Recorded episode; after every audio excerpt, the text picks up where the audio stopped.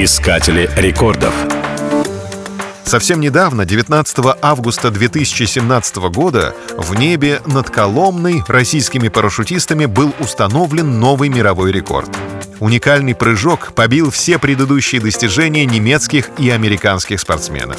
114 человек в свободном падении со скоростью 200 км в час выстроили в небе не один узор, а целых три — все участники команды — опытные парашютисты, хотя для большинства это не основная профессия. Тренировались на земле и в воздухе. Под руководством тренера 114 человек отрабатывали каждое движение.